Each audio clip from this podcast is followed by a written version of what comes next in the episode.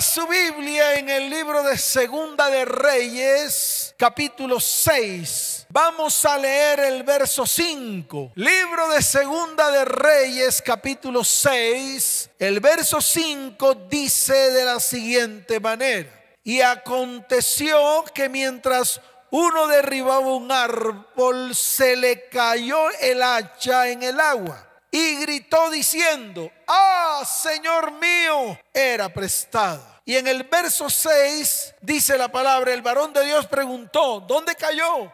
Y él le mostró el lugar. Entonces cortó él un palo y lo echó allí e hizo flotar el hierro y dijo, tómalo. Y él extendió la mano y lo tomó. Amén y amén. Qué tremenda palabra. Palabras que impactan mi corazón. Palabras que van directo a la iglesia, al pueblo de Dios. Va para ti, tremendo. Un hacha de hierro flotando. Un hacha de hierro que según su peso inmediatamente va al fondo. Y lo más importante de todo es que el lugar donde cayó el agua era turbia, así que era imposible buscarlo a simple vista. Sin embargo, escuche bien, Eliseo, el profeta, lo único que hizo fue cortar un pedazo de palo, lo introdujo en el agua e inmediatamente el hacha de hierro que se supone debe estar en la profundidad del agua por su peso, flotó. Wow, a mí esto me parece que es uno de los grandes milagros y prodigios que hizo el profeta Eliseo. Pero quiero comenzar hablando del profeta. El profeta o Eliseo era un profeta que obtiene el llamado de Dios a través de Elías cuando él estaba arando la tierra con una yunta de bueyes, o sea, con dos bueyes. Una yunta de bueyes son dos bueyes. En otras palabras, Eliseo era boyero, sí, boyero de oficio. Boyero de oficio es la persona que cuida o conduce bueyes. Esa palabra se encuentra en el libro de Primera de Reyes, capítulo 19, desde el verso 19 hasta el verso 21. Mire lo que dice la palabra. Partiendo él de allí, halló a Eliseo, hijo de Safat, que araba con doce yuntas delante de sí. Iban doce yuntas delante de él. Ese era su oficio. Y él tenía la última, es decir, dos bueyes. Y observe esto, observe esto que es importante. Y pasando Elías por delante de él, echó sobre él su manto. Wow, una responsabilidad muy grande, el manto. Una responsabilidad muy grande otorgada a un hombre. Nosotros hemos optado por ungir 70. Esos 70 ya se han multiplicado y dentro de poco vamos a colocar sobre ellos el manto. ¿Con qué finalidad? Con la única finalidad de que asuman la responsabilidad y el compromiso que Dios les entrega. Y eso fue lo que hizo precisamente Elías con Eliseo. Le colocó el manto encima y esto proféticamente significa que en esos momentos Elías le cedía la autoridad y le daba el compromiso, o sea, le daba la responsabilidad de continuar en la labor que había comenzado el profeta Gran responsabilidad, gran responsabilidad de un hombre que era boyero. Escuche esto porque es importante. Y sigue diciendo la palabra porque quiero seguir leyendo hasta el fin para que usted lo entienda. Verso 20. Ponga atención a lo que dice el verso 20. Siga en la lectura.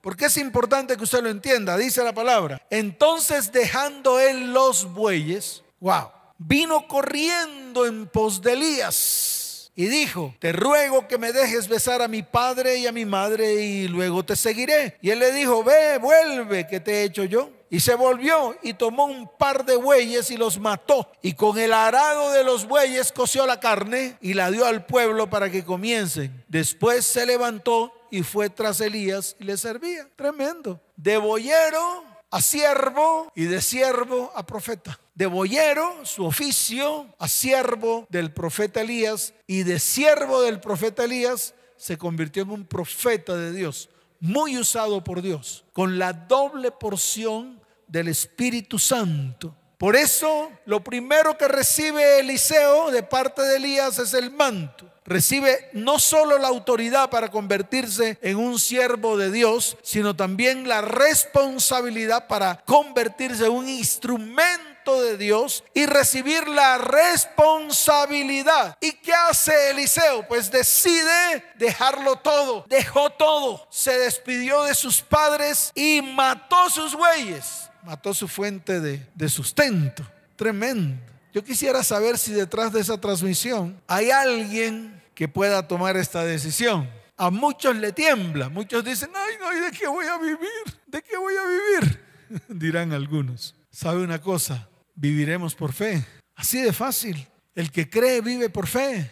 Así de sencillo. Así como, el, como Abraham vivió por fe creyendo en una promesa, al final se le cumplió. Así como Jacob, Dios le da una promesa en Betel, o sea, ahí en luz, y sale rumbo a Padán Arán, y después de regreso, 20 años después, esa promesa se la reconfirma Dios. Y esa promesa se cumplió, usted lo puede ver hoy, hoy en día. Así de fácil, dejarlo todo. Pastor, por favor, no me pida eso.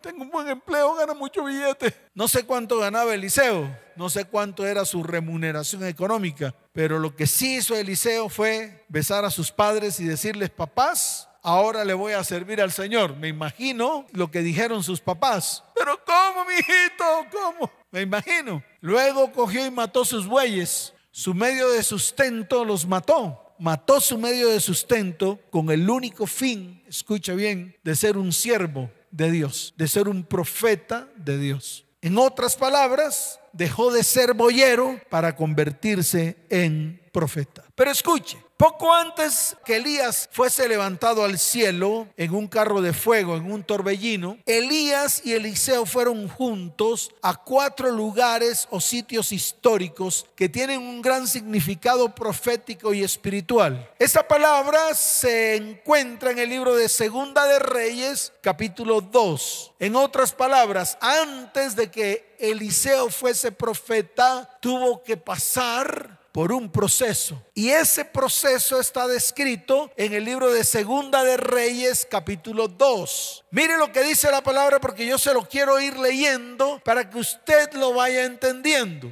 Elías y Eliseo, escuche bien, uno iba adelante y el otro iba atrás, porque Eliseo le dijo a Elías, Elías, yo te seguiré a donde tú fueres. Así de sencillo, porque quiero algo de ti, quiero beber de lo que tú tienes quiero tener lo que tú tienes y quiero hacer lo que tú haces. Eso fue lo que le dijo Eliseo a Elías. Y Elías le dice a Eliseo, claro, si me ves cuando me vaya, entonces tendrás lo que pides. Fíjese la condición que el mismo Elías le dijo a Eliseo. Entonces escuche, él tuvo que pasar por cuatro lugares históricos que más que lugares históricos tienen un gran significado profético y un gran significado espiritual. Por eso en el libro de Segunda de Reyes capítulo 2 dice, aconteció que cuando quiso Yahweh alzar a Elías en un torbellino al cielo, Elías venía con Eliseo de Gilgal la primera estación o el primer proceso es Gilgal.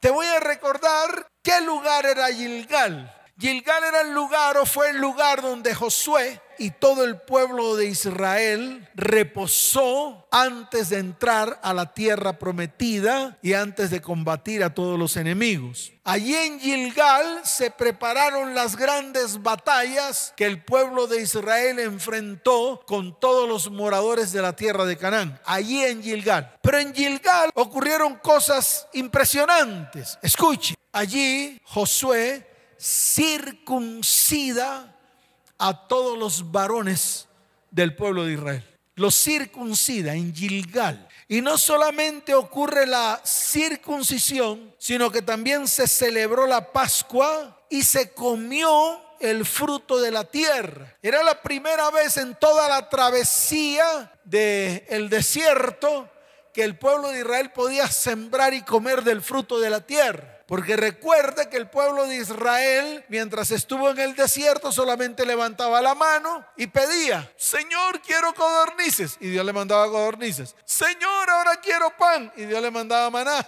Así de sencillo. Prácticamente que Dios proveyó en todo el desierto el alimento y el sustento para el pueblo de Israel. Sí, ese que salió de tierra de Egipto, que salió de la esclavitud. Pero cuando llegaron a Gilgal ya pudieron ya pudieron sembrar, cesó el maná y pudieron sembrar y comieron del fruto de la tierra. Esto usted lo tiene que entender. Entonces ocurrieron tres cosas fundamentales. Lo primero, la circuncisión. Lo primero que tenemos que hacer nosotros es circuncidar el corazón. Circuncidar el corazón, escuche bien, es el nacer de nuevo, es volver nuestro corazón a Dios. Si tú quieres ser instrumento de Dios, lo primero que tienes que hacer es nacer de nuevo, circuncidar el corazón. Así de fácil. ¿Para qué? Para que Dios arranque, quite el corazón de piedra que hay en muchos y coloque un corazón de carne. Ese es circuncidar el corazón, volver el corazón a Dios. ¿Cuántos dicen amén? ¿Cuántos dicen amén? Dele fuerte ese aplauso al Señor. Y dice la palabra en el verso 2. Y dijo Elías a Eliseo, quédate ahora aquí porque Yahweh me ha enviado a Betel. Y Eliseo dijo, vive Yahweh y vive tu alma que no te dejaré. Y descendieron pues a Betel. Segundo lugar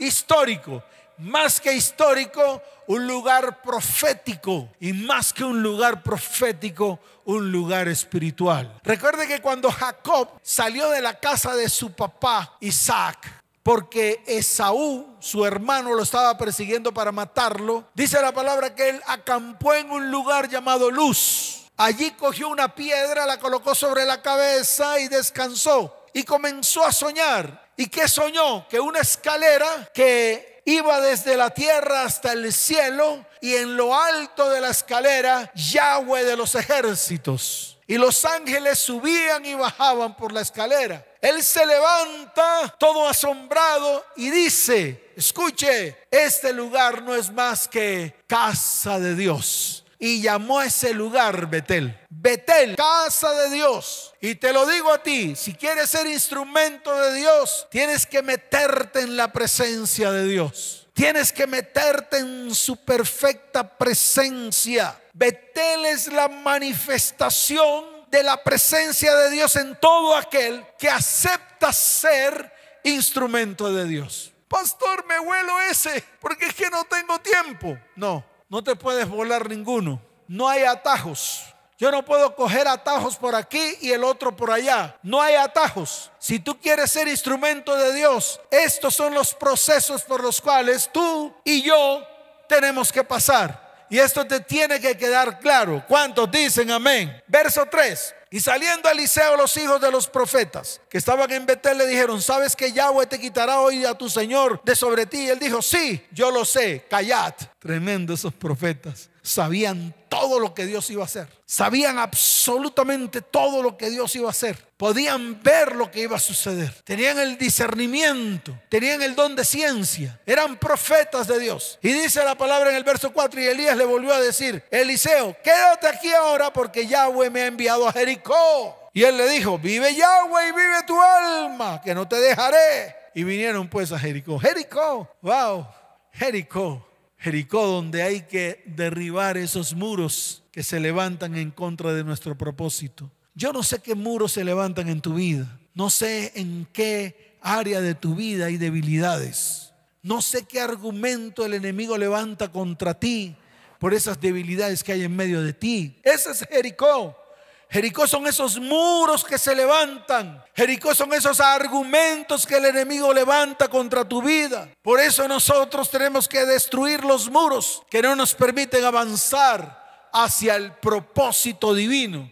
Y esto es necesario hacerlo. Porque no podemos avanzar si hay argumentos. El enemigo nos frena y en algún momento nos derriba. Por estos son los tiempos. Este es el tiempo de servir al Señor con todo el corazón y de predicar su palabra, de ir a las familias de la tierra, comenzando por la tuya, para que venga restauración, sanidad, bendiciones, milagros y prodigios. ¿Cuántos dicen amén? Dele fuerte ese aplauso al Señor. Fuerte ese aplauso al Señor. Y en el verso 5 dice, y se acercaron a Eliseo los hijos de los profetas que estaban en Jericó y le dijeron, ¿sabes que Yahweh te quitará hoy a tu Señor de sobre ti? Él respondió, sí, yo lo sé, callad.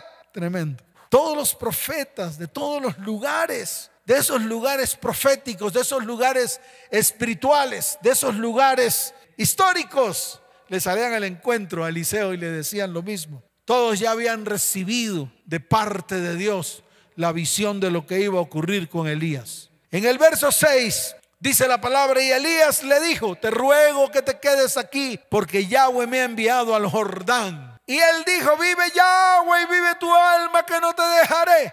Fueron pues ambos, fueron pues ambos. ¿A dónde? Al Jordán. Mire, el Jordán es la entrada al cumplimiento de las promesas. Es el paso para la conquista de la tierra de las promesas dadas por Dios. Y yo estoy seguro que muchos de los que están allí anhelan que esas promesas que Dios les ha entregado se vuelva verdad y se vuelva vida para sus vidas. Yo por eso los invito a que a partir de hoy tomen la decisión de levantarse, de anhelar ser instrumentos del Dios Altísimo. Que tengas que hacer esto, lo otro y lo otro, no sé. Tal vez Dios contigo tendrá un trato especial. Tal vez Dios contigo hará cosas grandes y maravillosas. No sé, no sé qué hará Dios contigo, pero lo que yo sí sé es que los propósitos de Dios en Él son buenos, son agradables y son perfectos. ¿Cuántos dicen amén? ¿Cuántos dicen amén? Dele fuerte ese aplauso al Señor, fuerte ese aplauso al Rey de Reyes y Señor de Señores. Pero aquí viene lo bueno, aquí viene lo bueno y es a lo que yo invito a todos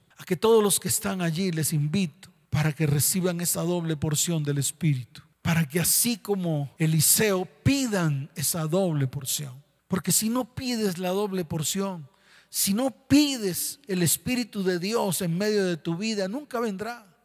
Porque debe ser un anhelo en lo más profundo de tu corazón. Debe ser el anhelo de los que sirven al Señor. El anhelo de los que anhelan ser o quieren ser instrumentos de Dios. Y a eso estoy invitando. Y mire lo que dice la palabra, porque voy a seguir leyendo. Y vinieron 50 varones de los hijos de los profetas y se pararon delante a lo lejos y ellos dos se pararon junto al Jordán. Entonces imagínese usted a Elías a un lado, a Eliseo al otro lado, parado frente al Jordán. Imagínese. Imagínense esas corrientes de aguas que no dejaban pasar al profeta. Imagínense todo lo que se levanta en contra de nuestras vidas para no atravesar el propósito, para no llegar a las promesas, para no llegar a las bendiciones de Dios. Aquí estaban parados. Y dice la palabra en el verso 8, tomando entonces Elías su manto, lo, lo dobló y golpeó las aguas, las cuales se apartaron a uno y a otro lado y pasaron ambos por lo seco. No sé, aquí veo a un profeta golpeando las aguas con un manto y las aguas se abren como si las aguas le obedecieran. No sé, ¿quieres lo mismo? ¿Anhelas esto mismo? ¿O te parece inverosímil? ¿Te parece una historia más? No, a mí no me parece una historia más. A mí me parece la historia y más que historia, la vivencia más emocionante de un discípulo que haya vivido un discípulo con un maestro. En este caso, Elías y Eliseo. Aquí Eliseo estaba viviendo todo lo que Elías hacía. Y me imagino que Eliseo se asombró. Voy a seguir leyendo. Dice la palabra, cuando habían pasado, verso 9, Elías dijo a Eliseo, pide lo que quieras que haga por ti.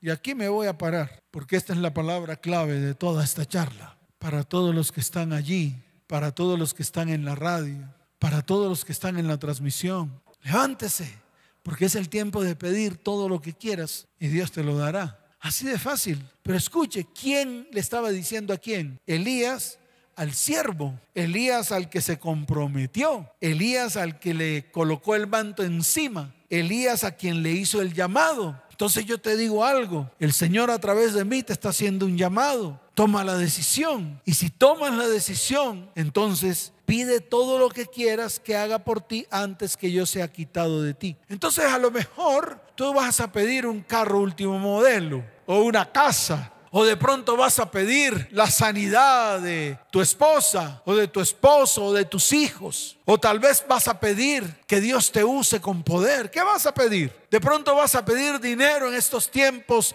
difíciles. No sé. No sé qué quieres pedir. Pero el Señor me está dando una orden que le diga a su pueblo que pidan todo lo que quieran y Él se lo dará. Y mire esto, escuche, pide lo que quieras que haga por ti antes que yo sea quitado de ti. Dijo Eliseo, escuche esto, te ruego que una doble porción de tu espíritu sea sobre mí. ¿Qué pedido? Es un pedido más que material, más que económico, más que emocional, más que físico. Fue un pedido espiritual. Pidió la doble porción del Espíritu de Dios. Yo también anhelo la doble porción del Espíritu de Dios. ¿Para qué? Para que cuando estemos reunidos en la iglesia, todos reciban sanidades, milagros y prodigios. No para mi vanagloria, no para vanagloriarme yo, de ninguna manera. Es para impartirlo sobre el pueblo de Dios que necesita que en este tiempo vengan sobre ellos milagros y prodigios. Y ese es el anhelo de mi corazón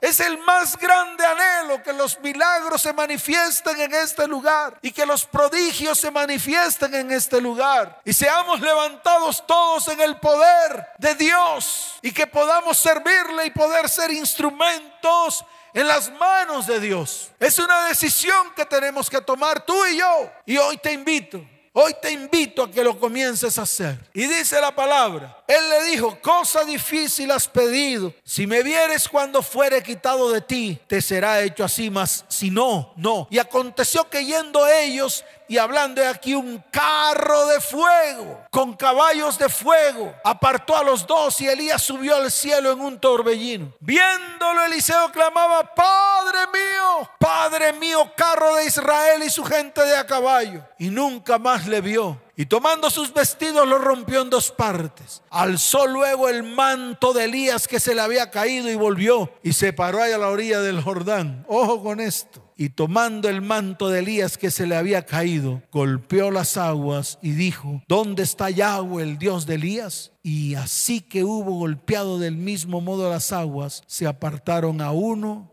y a otro lado y pasó Eliseo. Viéndole los hijos de los profetas, verso 15, que estaban en Jericó al otro lado, dijeron, el espíritu de Elías reposó sobre Eliseo y vinieron a recibirle y se postraron delante de él. Qué tremendo comenzó su ministerio. Eliseo comenzó su ministerio después de pasar por estos procesos. Eliseo Escuche bien, después de recibir esta doble porción, comenzó a trabajar en el propósito que Dios había colocado en él. A través de Eliseo, Dios hizo grandes milagros y prodigios. Yo te quiero decir esto hoy. A través de ti, Dios va a hacer grandes milagros y prodigios. El mismo Señor lo declaró. Cosas aún mayores cosas aún más grandes harán en mi nombre. Él dejó un mandato para ti, para mí, un mandato final que nosotros tenemos que comenzar a cumplir. Y yo estoy invitando a la iglesia para que se coloque en pie y comience a cumplir este mandato final que el Señor ha entregado a su iglesia. Iglesia, te tienes que levantar en este tiempo, porque son esos tiempos son los tiempos en los cuales Dios quiere hacer algo grande en medio de tu vida, tu casa, tu hogar, tu familia y tu descendencia. Le voy a mencionar estos milagros. Están escritas en la palabra. A través de Eliseo, Dios multiplicó el aceite de la viuda sacó de pobre a una mujer, hizo que la mujer fuese bendecida y prosperada. A través de ti Dios también va a llevar a muchos a la bendición. Así que prepárate. A través de Eliseo Dios hizo cosa grande. Escuche, porque es importante. Dice la palabra que sanó a una mujer de la esterilidad. Y una mujer que no podía tener hijos tuvo un hijo. Pero ese hijo murió. ¿Y sabe qué hizo Eliseo? Resucitó al niño de la tsunamita. Sanó un potaje venenoso que al ser consumido hubiera matado a todos los profetas en tiempo de hambre. Multiplicó los panes para dar de comer a los hijos de los profetas en tiempo de hambre. Escuche, sanó a Namán de la lepra, hizo flotar un hacha de hierro. En fin, Eliseo tenía la doble porción del Espíritu Santo quiero que te coloques en pie, porque hoy es el día de tomar decisiones. Sí, te lo estoy diciendo, hoy es el día de tomar decisiones firmes delante del Señor. Hoy el Señor te está haciendo un llamado para que le sirvas con todo el corazón. Él te va a equipar Él va a derramar sobre ti la unción de su Espíritu Santo para que a través de ti sucedan milagros y prodigios, para que cumpla su mandato final descrito en el libro de Marcos capítulo 16, desde el verso 15 hasta el verso 18, y en Mateo capítulo 28, desde el verso 18 hasta el verso 20. Mire lo que está escrito. Número uno, toda potestad me es dada en el cielo y en la tierra. El Señor a través de esa autoridad te la entrega a ti para que tú te levantes, ya que en el mundo en que vivimos Existen dos reinos, uno el natural y el uno el espiritual. Y necesitamos ser capaces de saber cómo vivir en este reino espiritual de la manera que afecte el reino natural. Por eso el Señor lo declaró, toda potestad me es dada, así como en el cielo, también en la tierra. Y esa potestad y esa autoridad también te la entrega a ti cuando te pones firmes delante del Señor. En el verso 19 de el libro de Mateo, capítulo 28 dice la palabra, "Por tanto, id y haced discípulos a todas las naciones." La iglesia tiene que entender que el mensaje debe ser específico hacia la salvación del mundo a través de Jesucristo y tú tienes que comenzar a ejecutarlo. También dice, bautizándolos en el nombre del Padre y del Hijo y del Espíritu Santo. Yo no quiero hablar de ritos espirituales. Muchos convierten el bautismo en un rito más. Esto va más allá de un ritual hecho por hombres. Así de sencillo, así de fácil. Y te digo algo, es recibir con responsabilidad el Espíritu de Dios para manifestar su carácter y su poder, para poder ser testimonio de Él. También dijo, enseñándoles que guarden todas las cosas que os he mandado, todas la obediencia. Y en el libro de Marcos, capítulo 16, desde el verso 15 hasta el verso 18, en el verso 17 dice, y estas señales seguirán a los que creen. Estas señales, cuando tú te conviertes en instrumento de Dios, te siguen señales y prodigios, así de sencillo. Y más adelante dice, en mi nombre echarán fuera demonios. Wow, pastor, me da miedo. La autoridad la tienes, la autoridad la tienes, solo úsala. Solo úsala para la sanidad de tu familia, para la sanidad de tu descendencia, para la sanidad de tu familia. Así de sencillo. En el verso 18 dice, en la parte A, tomarán en las manos serpientes y si vivieren cosa mortífera no les hará daño. El Señor nos da autoridad sobre todo poder de las tinieblas. Y por último, en el verso 18b, la palabra dice, sobre los enfermos pondrán sus manos y sanarán. El mundo necesita ser sanado. Y la iglesia no se puede quedar allí sumida en una silla. La iglesia tiene que levantarse. Tú y yo tenemos que levantarnos para ser instrumentos de Dios. Solamente levanta tu mano derecha, cierra tus ojos y haz esta oración y dile, Señor, a partir de hoy quiero ser instrumento tuyo. A partir de hoy anhelo ser instrumento en tus manos. A partir de hoy quiero apartarme del mundo para cumplir tu propósito el destino que tú tienes para mi vida, para mi casa, para mi hogar y para mi familia. A partir de hoy quiero ser siervo, pero también a partir de hoy quiero ser sacerdote y profeta a las naciones de la tierra. Señor, úngeme con la unción.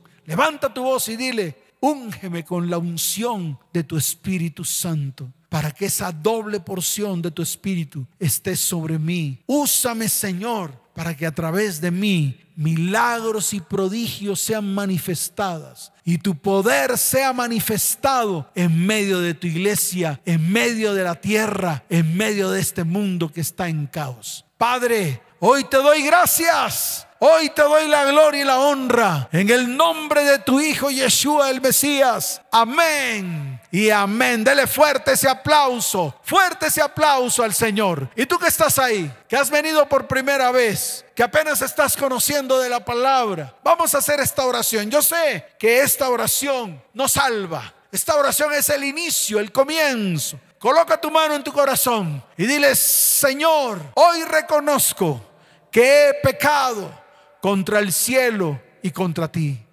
Perdóname, Señor. Hoy me arrepiento y abro mi corazón y te recibo como mi único y suficiente Salvador. Escribe mi nombre en el libro de la vida y no lo borres jamás. Amén y amén. Si necesitas ayuda, están apareciendo dos números de WhatsApp. Escribe allí y di, necesito ayuda urgente. Extenderemos nuestra mano de bendición sobre tu vida. Así de fácil. Extenderemos nuestra mano de bendición sobre ti. Y así como Dios, escuche bien, nos bendijo, nos llamó, Dios también te va a hacer un llamado a ti. Voy a invitar a Juliana para que termine con una oración, para que bendiga a la iglesia, para que estos sean tiempos especiales, tiempos en los cuales Dios quiere usarnos con poder. Juliana. Gracias, Paz. Iglesia, vamos a disponer nuestro corazón y vamos a terminar con esta corta oración.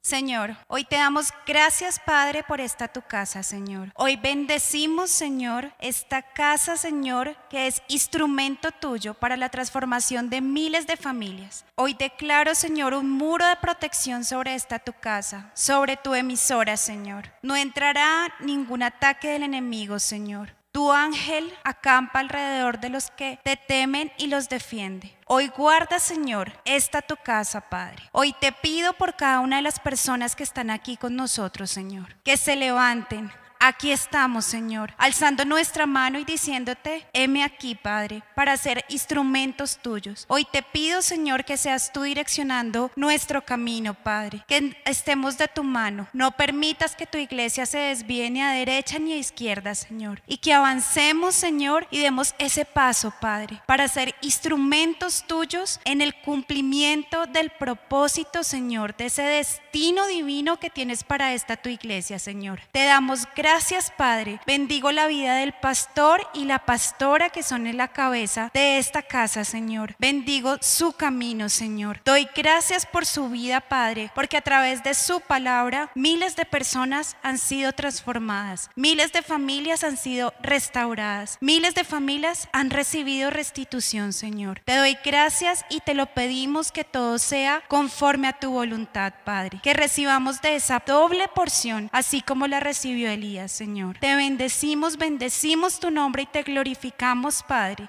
Te pedimos en el nombre de tu Hijo Jesucristo. Amén y amén. Gracias, Iglesia. Bendiciones.